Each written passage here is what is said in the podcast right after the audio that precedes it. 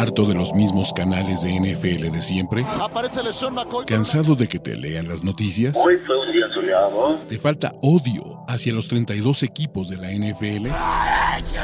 ¿Referencias de videojuegos? ¿Hodor? Este es el canal de Ulises Arada, donde encontrarás NFL, toxicidad, cultura pop, videojuegos y mucho más. Suscríbete y descubre una nueva forma de seguir tu pasión. ¿Qué esperas? Amigos, ¿cómo están? Bienvenidos a este stream, ahora sí, de reacciones rápidas después de este sábado de la super ronda de Wildcard que por primera vez en mucho tiempo nos hizo, nos hizo decir que super ronda de Wildcard de los playoffs. Y vamos a empezar del final al principio, ¿por qué? Porque yo voy a ser el primero en firmar este change.org de que Brandon Staley no debería de tener un trabajo en la NFL, los Chargers iban ganando 27-0, 27-0, y los Chargers encontraron una forma de perder tan estúpida, tan idiota, tan Brandon Staley, que dices, Super Chargers, el tema aquí, estos Chargers fue una combinación de cagástrofes. Fue una combinación de detalles y de mal manejo de partido. Para empezar, y quiero decirles esto, yo no me acuerdo ningún equipo en la historia de la NFL que tenía una diferencia de más 5, y ahorita yo voy a buscar dentro de las estadísticas qué equipos en la historia de la NFL tenían una diferencia de más 5 en entregas de balón y terminan perdiendo el partido, ¿vale? Trevor Lawrence primero lanza cuatro pases de intercepción, luego lanza cuatro pases de anotación. Los Chargers encontraron todas y absolutamente formas de perder este partido y vamos a decirlo así. O sea, perdieron este partido por muchísimas formas, por muchísimas formas. La primera fue el pésimo manejo y play calling y toma de decisión de Brandon Staley. Es increíble cómo ganando un partido 30-14 permites que te metan básicamente 26 puntos sin, 27 puntos sin respuesta. Y estos Chargers son la definición total y absoluta de pecho fríos, de güeyes sin alma, de güeyes que, que tenían todo para ganar y fracasaron. Y lo más increíble, y esta es la prensa, y lo más increíble es que ustedes vieron el stream vivo, conmigo en vivo, y yo nunca, y sí, todavía traigo mi jersey de los Chargers, porque Keenan Allen es un chingón, pero fuera de Keenan Allen y de Everett y de Herbert, la verdad es que este equipo es terriblemente malo, terriblemente indisciplinado y con un manejo de reloj terrible. Pero vamos a empezar a ver cómo, cómo eh, ¿Cómo empezó mal? Y todo empezó mal, todo empezó mal desde que Brandon Staley decidió arriesgar a Mike Williams. Si uno dice, no, no mames, es que no extrañaron a Mike Williams, por supuesto que extrañaron a Mike Williams. Vean la falta de las dobles coberturas aquí en Allen, los manejos de reloj y los manejos de partido, y vean los drives, cabrón. Las posesiones en el último cuarto, güey. Después, después de la intercepción, de la cuarta intercepción de de Trevor Lawrence, este equipo de los Chargers ganó 8 yardas, despeje. Una yarda después del error de la patada de, del, despeje. Una yarda, gol de campo. Menos una yarda, despeje. Menos una yarda, final de la primera mitad. 37 yardas, despeje. 45 yardas, gol de campo. 53 yardas y se falló el gol de campo. Y la última serie ofensiva, teniendo el reloj con cinco minutos, los Chargers se fueron three and out. Y ahora, a ver, yo no puse, yo puse de ganador a los Chargers y aquí tírenme la caca y todo lo que quieran. Güey, estando 27-0, el pick sonaba más que seguro. Pero yo también pude irme al tema de decirles, es que no mamen, muchachos, pinches Chargers, se los dije, son una máquina. Jamás declaré game over en este partido porque yo sabía quiénes son estos Chargers. Y, ojo, el tema aquí es Brandon Staley, Joe Lombardi, Joey Bosa, acá. Joey Bosa fue un tema terrible, cabrón. El tema de Joey Bosa es terrible, la indisciplina. ¿Cómo pierde la cabeza, cabrón? ¿Cómo pierde la cabeza? Y yo antes de culpar a Justin Herbert, que yo sé que ustedes quieren culpar a Justin Herbert, y creo que Justin Herbert necesita una mayor responsabilidad, pero este es un colapso espectacular en todos los niveles, cabrón, en todos y absolutamente estos niveles. Para los güeyes que agarraron a los Jacksonville Jaguars en Money Line, felicidades, felicidades, cabrón, ¿vale? Creo que Justin Herbert le faltó convertir y el play calling, una tercera y uno, cabrón, que se avientan un end around total y absolutamente estúpido que los Chargers no tenían que hacer. Pero el problema también es que estos Chargers nunca pudieron correr el balón. Venga, a ver, corres 13 veces con Eckler para 35 yardas, corres 7 veces con Joshua Kelly para 28 yardas y el único que supera las 3 yardas por acarreo, las 3 yardas por acarreo es Justin Herbert.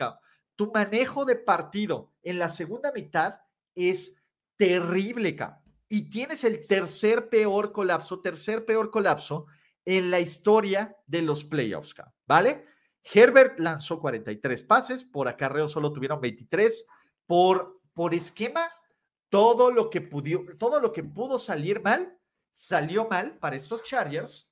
Y vamos a hacerlas, y ahorita vamos a hablar de los Jaguars, ¿vale? Porque los Jaguars y sobre todo Doug Peterson tienen muchísimo mérito, cabrón. Pero vamos a hablar de las responsabilidades.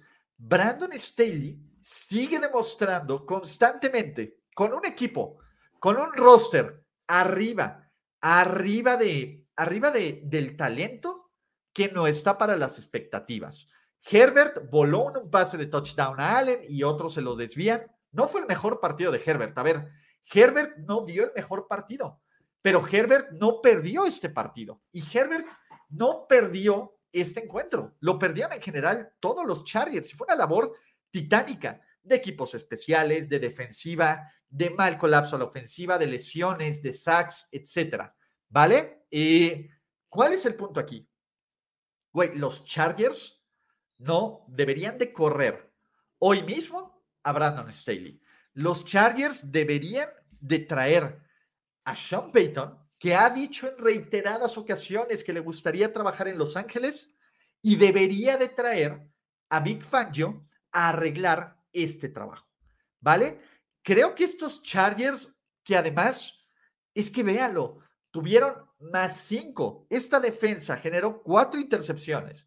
Esta defensa generó un fumble.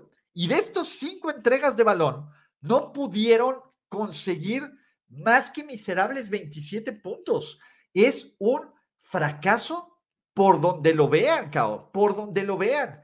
Y Brandon Staley mostró un pésimo manejo de reloj, mostró un pésimo, un pésimo, un pésimo manejo de partido y un pésimo manejo de roster y de, y de situational football, cao. Está cabrón. Miren, ahí está. Gracias por darme el tema. Los equipos con más de cinco entregas de balón tienen un récord de más 979 en porcentaje de victorias. Si lo quieren poner de cada mil, de cada mil, solo dos, solo dos o tres equipos con más cinco turnovers pierden. Así de grande, así de enorme es la catástrofe de Los Ángeles Chargers. Ahora, esta catástrofe de los Chargers no solo, no solo es de los Chargers, Esta catástrofe de los Chargers es también porque hay que admirarle y hay que aprenderle y hay que, eh, y hay que hablar de la fortaleza mental de un Trevor Lawrence, de un Doug Peterson y de unos Jacksonville Jaguars que bien pudieron darse por vencido, porque esa es la verdad, estos Jaguars pudieron darse por vencidos cuando iban perdiendo 27-0 y dijeron, no hoy, Fuck the Chargers, fuck a la NFL, fuck a todos los que traen en su parlay a los Chargers y vamos a ganar. ¿Qué pasó aquí? ¿Vale? Trevor Lawrence empezó el partido 4 de 16 para 4 intercepciones. De ahí el tipo se volvió espectacular, dominante y elite, O sea, Trevor, la capacidad mental para levantarse de un 27-0 no debe de ser menospreciada, El esquema de partido y el, el esquema de juego con la paciencia y con la calma que le da Doug Peterson a este equipo no debe de ser menospreciado ni de chiste, cabrón. O sea, este equipo no dejó de correr. Travis Etienne superó las 100 yardas.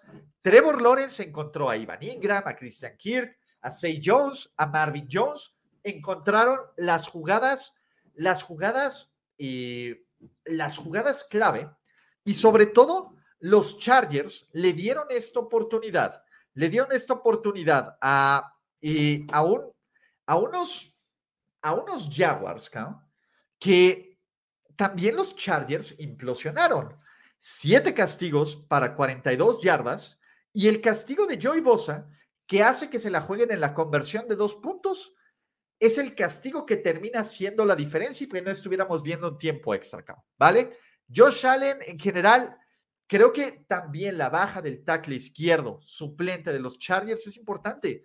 Pero acuérdense, los Chargers expusieron de más a sus titulares en contra de los Broncos porque los querían tener listos para este partido. Acá.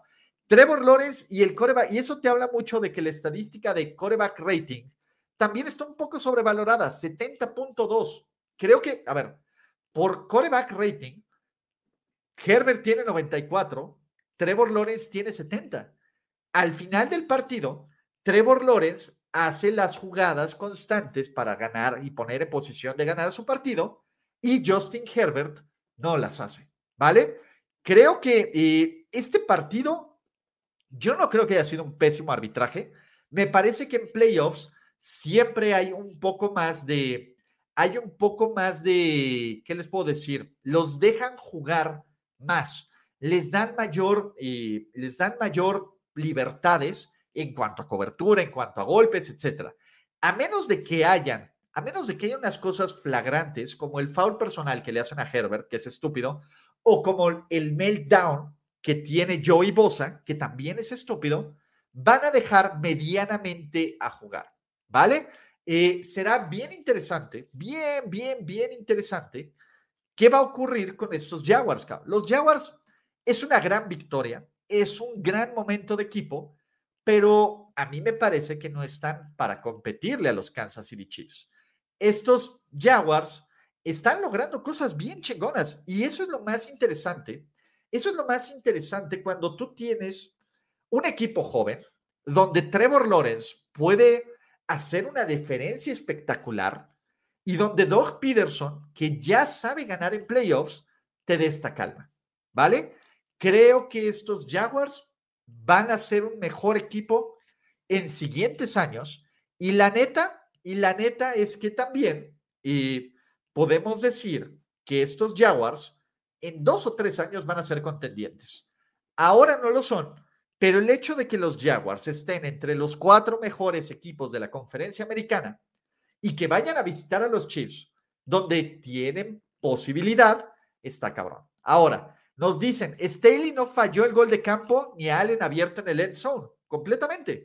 Pero Staley falló en el play calling, Staley falló en la calma de este equipo, Staley falló en el manejo de reloj y Staley falló en tener preparado previo a esta semana, no arriesgando a tus titulares, no arriesgando a tus mejores jugadores en playoffs en contra de un partido de los Broncos que es total y absolutamente insignificante a sus jugadores, ¿vale? Y Armando RB tiene un punto acá.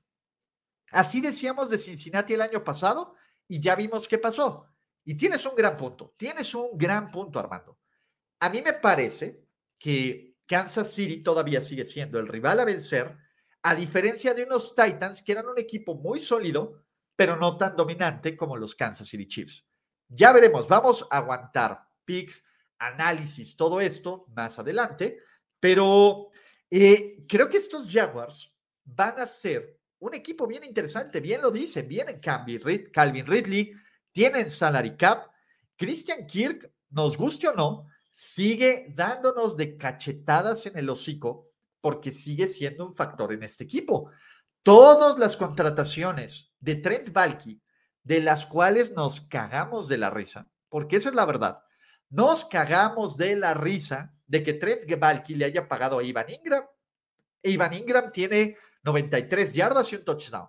Nos cagamos de la risa que le haya pagado a Christian Kirk y Christian Kirk tiene 76 yardas y una anotación. Nos cagamos de la risa que le haya pagado a Say Jones Say Jones tiene 74 yardas y una anotación. En general, está, está haciendo este trabajo y están poniendo este equipo en posición de ganar.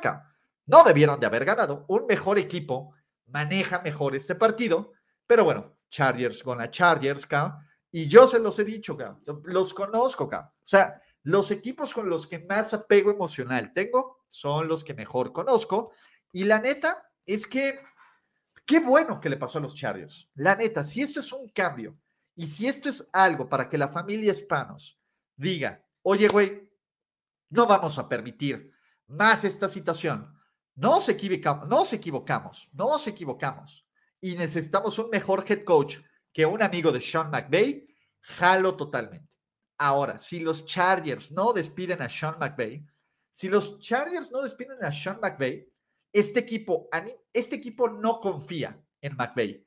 Este equipo sabe que va a encontrar la forma de perder, que va a competir, pero van a ser los ya meritos y ya correr, ¿vale?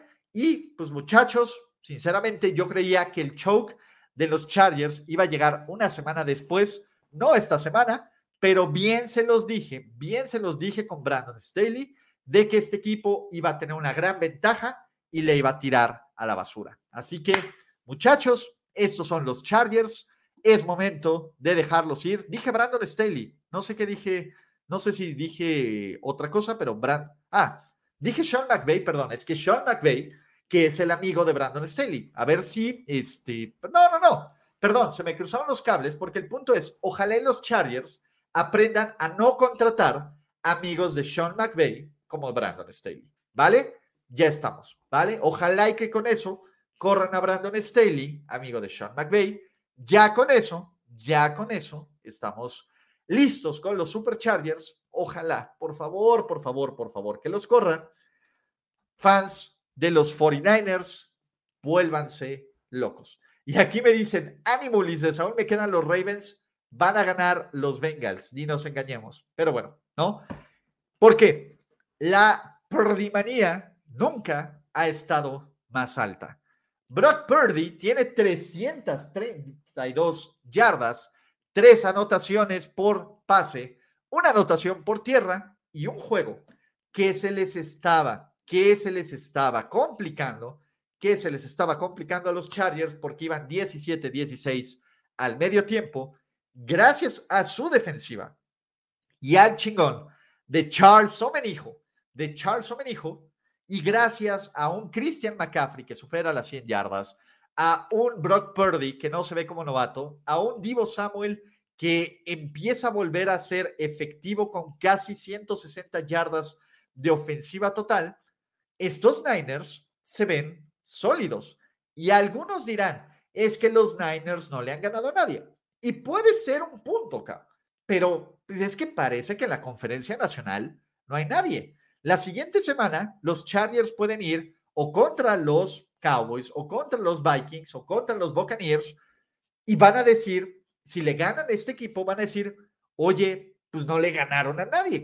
Creo que San Francisco, si bien está mostrando algunas quiebres en la defensiva, sobre todo en la secundaria, y y DK Metcalf tuvo un gran partido con 130 y tantas yardas y dos anotaciones.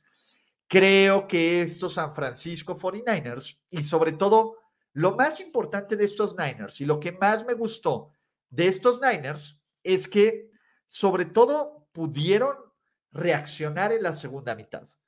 Muchas cosas, muchas cosas que, que estos, que estos Niners, dije Chargers, perdón muchachos, perdón, Chargers Niners, discúlpenme. Acabo de hablar de los Chargers, pero bueno, muchas cosas que se le critican a Kyle Shanahan en estas situaciones es, va perdiendo y no sabe reajustar, va a cagarle en el último cuarto y en general todas estas situaciones pues no salieron.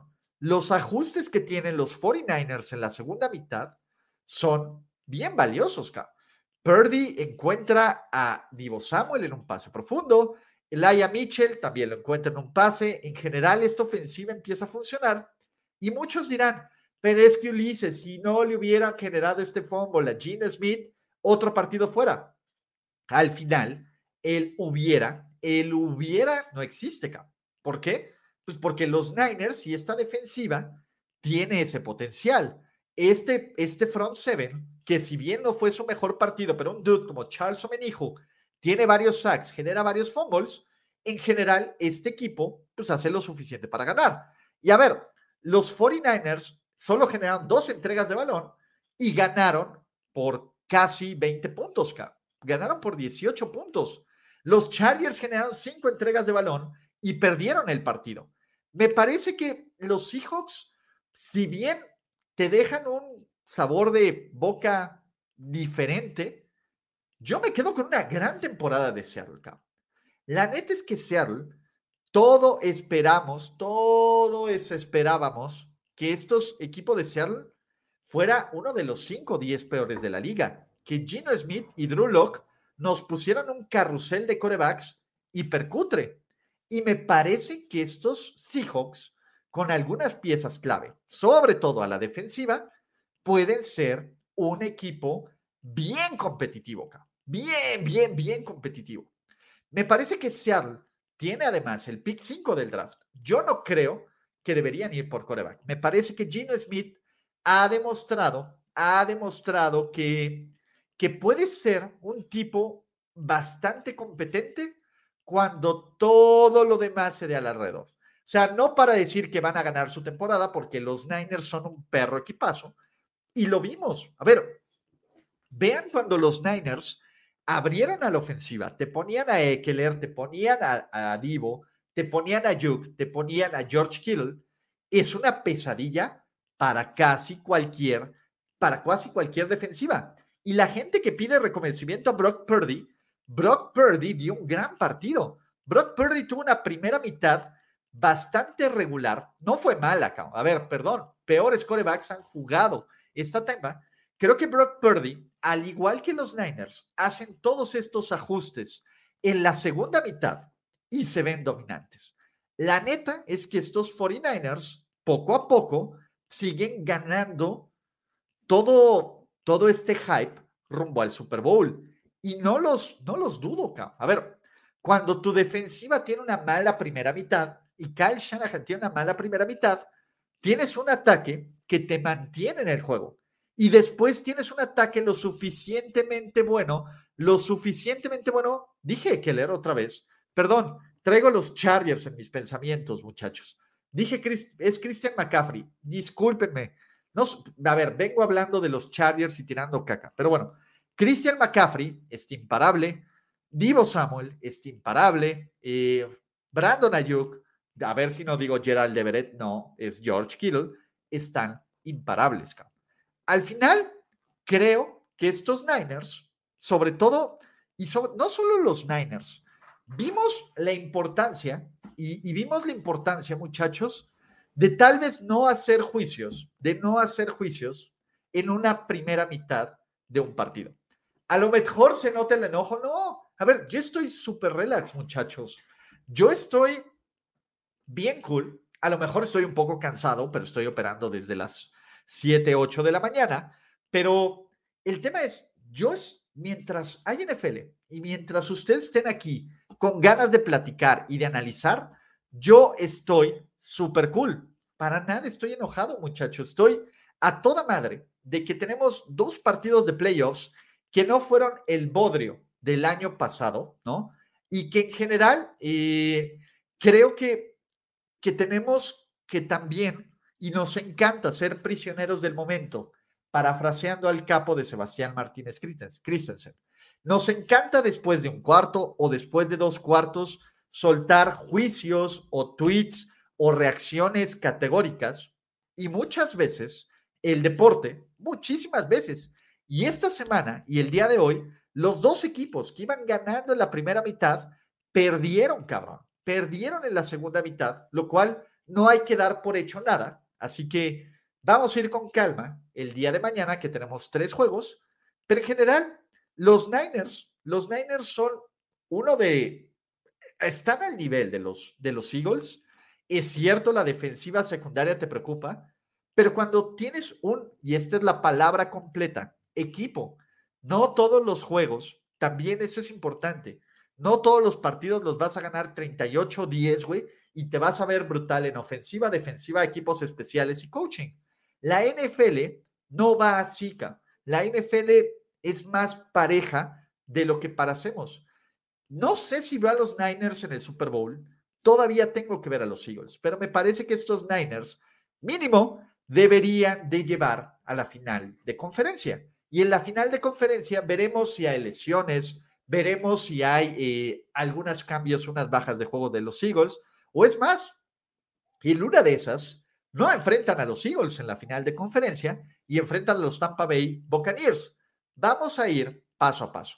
Para los que preguntan a qué equipo le voy, no le voy a ningún equipo, odia a los 32, no por igual, porque año a año van. Me gustan mucho las historias y Herbert me parece un coreback muy, muy, muy, muy bueno, muy, muy bueno, amarrado con un mal head coach. Entonces, está cabrón. ¿Crees que no sea bueno con emocionarse con Purdy? A ver, mi chamba, Gustavo Romero, y eso es importante, es tratar de analizar, hacer lógica, ver escenarios que puedan o no ocurrir. Si tú le vas a los Niners, tu chamba es creer, tu chamba es emocionarte y tu chamba es volverte loco, cabrón. Eres fan de un equipo, estás, tienes un apego emocional a los Niners, a los Chiefs, a quien sea. Está bien, cabrón, tienes este apego emocional, vuélvete loco, cabrón. ¿Quién soy yo ¿Quién soy yo para decirte lo que tienes o no tienes que hacer? Así que el caso de Brock Purdy sigue siendo un tipo que está rompiendo toda la irregularidad de la Matrix, carnalito, porque no se esperaba que un pick del draft tan bajo, con poca experiencia, jugara tan bien. Entonces, estamos bien. Cristian Arriaga, gracias por ser miembro de este canal, así que estamos bien cabrones.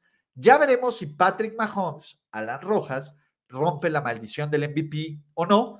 Me parece, y todavía al día de hoy, mi pick de Super Bowl original sigue vivo, que es Ravens contra Buccaneers, y cáguense de la risa. Y mi pick de Super Bowl ya ajustado, que es Eagles contra los eh, Buffalo Bills, también sigue vivo. Pero vamos a ver qué onda, ¿vale? Purdy o Shanahan, ¿cuál es el eslabón más débil de los 49ers? La verdad, Ramón, hoy hoy, hoy, hoy, hoy, este, ¿cómo se llama? Hoy los, los Chargers, perdón, hoy Shanahan me dejó un muy buen sabor de boca, ¿vale? Creo que, que, que San Francisco hizo todo lo posible por ajustar en una segunda mitad de un partido, algo que no habíamos visto de los 49ers. Y creo que eso, y dirán, Seattle no trae nada acá. La siguiente semana a lo mejor Minnesota no trae nada. A lo mejor algunos dirán Filadelfia fue una mentira o Tampa Bay es el peor Tampa Bay de la historia. ¿Quién sabe? Purdy sigue siendo Purdy, pero Purdy en su primer juego estamos esperando el mal partido de playoffs. Lo que se nos olvida, y con esto quiero cerrar, es que Purdy no juega solo acá. Purdy tiene un equipazo en muchísimos niveles para hacerlo. Y ahora, para cerrar, malas noticias. Si Staley no, está no es despedido, pues los Chargers están condenados a la mediocridad. Esa es la verdad.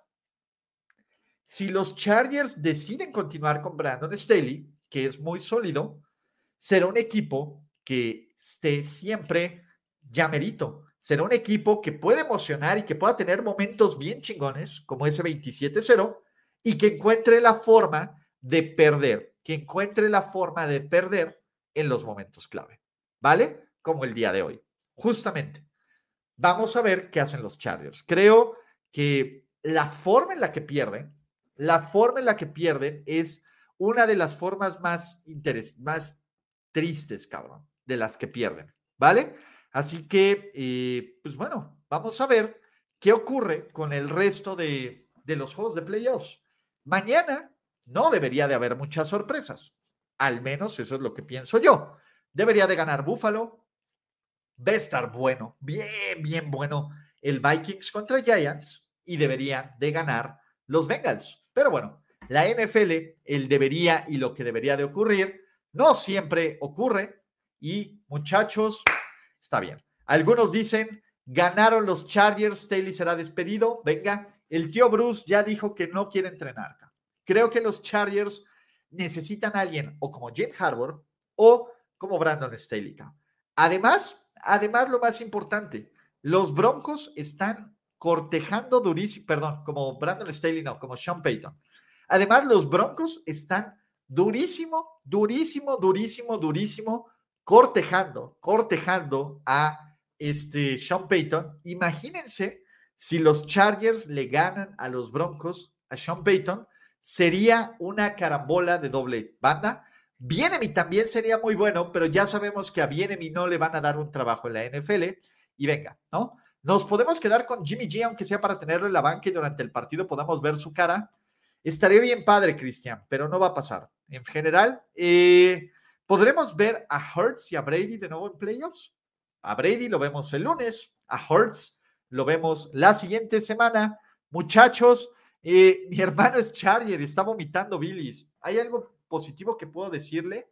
La neta, lo mejor que le puedes decir Carlos Santana como el guitarrista es ojalá y corran a Brandon Staley. Antes de irse, muchachos, quiero agradecerles. Tenemos un super rating de más de mil personas. Si aún no lo hacen, suscríbanse a este canal, activen las notificaciones, denle like a este video, compartan todo absolutamente. Mañana nos vemos con más reacciones rápidas. Toda la semana de aquí al Super Bowl va a haber contenido de NFL. Los quiero muchísimo, muchachos. Neta, para todos los que creen que dicen, no, es que estoy bien bajoneado, ni madres, cabrón. ¿Cómo voy a estar bajoneado después de un gran sábado de NFL? Porque es un gran sábado de NFL. Y además de eso, de tener este pinche super rating. Las netas es que no los merezco, los quiero mucho y nos vemos en otros streams. Hasta la próxima. Necesito un jersey de Burrow. Completamente. De hecho, Andrés Ornelas me debe uno, así que está poca madre. Los quiero mucho. Hasta la próxima. Gracias por escuchar el podcast de Ulises Arada. No, God! No, God, please, no, no. Esperemos que tus oídos no hayan sangrado tanto. Te esperamos en la siguiente emisión y no olvides suscribirte en tu plataforma favorita como Spotify, iTunes o Google Podcast. Hasta la próxima. See, he fine. Now, give me money. Or I shoot him, and I shoot all you motherfuckers.